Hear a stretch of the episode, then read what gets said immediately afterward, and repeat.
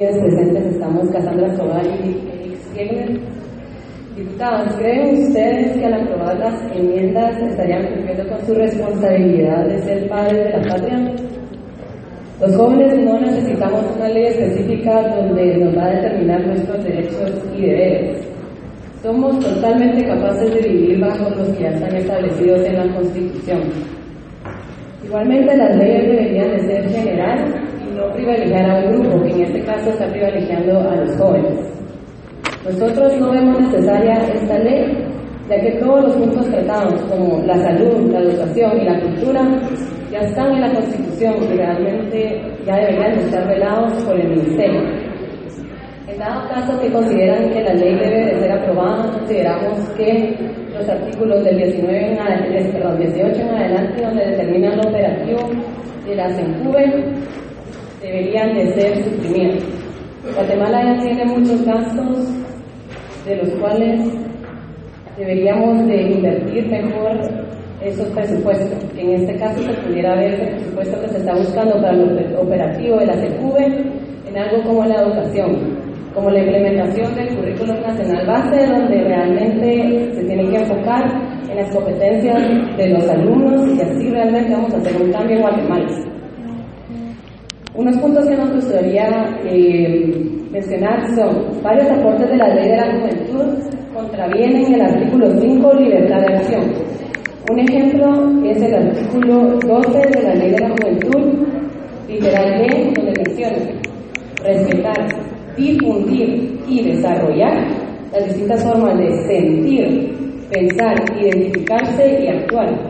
Es derecho del Estado de desarrollar esos sentimientos, esos pensamientos y esa identificación que tienen los jóvenes. ¿No consideran que sería invasivo a la esfera de la intimidad del individuo Igualmente, en el artículo 2 del literal D de las especificaciones de la juventud, en situación especial, nosotros consideramos fuertemente que la única situación especial que pudieran haber en un joven es física o mental, que lo limita a la, a la situación, sustentación de, de la vida. Consideramos suprimir social, económica, cultural y legal también, como tercer punto, consideramos que hay muchos términos antiguos que pueden luego tomarse para legislar la llamada educación integral de la sexualidad. En de la sexualidad se señala como un placer y un derecho de satisfacción del ser humano. No tomen en consideración las consecuencias que conllevan moralmente, físicamente y la responsabilidad en caso de embarazo, ya que se les da la opción de constructivos y el aborto lo cual estaría en contra del artículo 3 de la Constitución que establece el derecho de la vida desde la concepción. La educación sexual no es un derecho humano. En ninguna parte del mundo no, hay que usar ese lenguaje engañoso.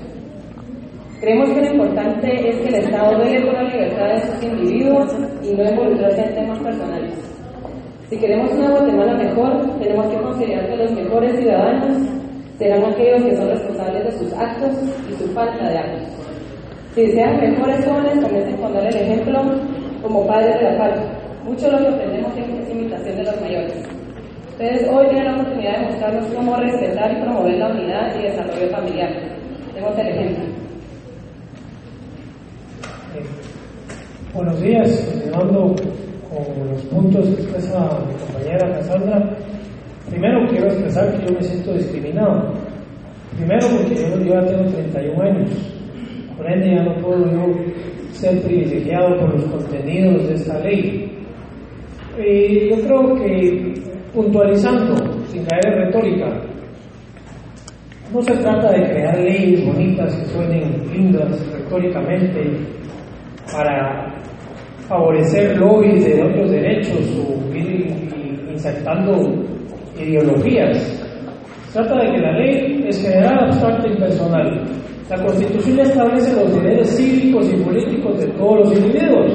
A partir de los 18 años somos capaces, tenemos la libertad de ejercicio de nuestros derechos. Ya, empezar a discutir sobre derechos culturales, sociales, derechos eh, que responden a grupos específicos, es inmiscuirse en el derecho a la privacidad y a la intimidad que ya está consignado en convenios internacionales en materia de derechos humanos. Es una esfera que hay que tratar de manera sagrada. Nuestra herencia es evidentemente judio-cristiana, vienen nuestros valores, aunque están secularizados y están plasmados en instrumentos de resonancia internacional, finalmente es respetar la libertad y la privacidad del individuo. El derecho no puede crearse un aparato estatal enorme como el Leviatán de Hobbes que va diciendo cómo debemos de vivir. Hay que tener cuidado. No estamos en una situación política ni financiera ni presupuestaria adecuada para aprobar una ley en donde no tenemos ni para subrogar las deudas que tiene el Estado contra miles de proveedores. Vamos a crear un aparato estatal más grande para crear focos de corrupción. No hemos ni siquiera eliminado y depurado los ya existentes, por favor no sigamos creando un aparato estatal más grande que no podemos manejar. Y por último, pues eh, quiero expresar que esta ley, pues al final, si se quiere dejar, pues se va a aprobar, que sea con fines declarativos, pero no creamos un aparato más grande que luego no lo vamos a poder llevar a cabo y nos vamos a quedar con otras agendas pendientes y vamos a seguir acumulando esas agendas. Si se aprueba, que sea la manera más sana, que la ley se, se, redacte de una manera abstracta e impersonal. Ese es el consejo que nos dan los grandes filósofos del derecho, como Frederick Bastiat, como eh, Hassel, es las leyes tienen que ser generales y sean de aplicabilidad para todos. Solamente quiero decir, les agradezco su atención y espero que se hayan escuchado los puntos para el tema de la redacción de la ley. Gracias.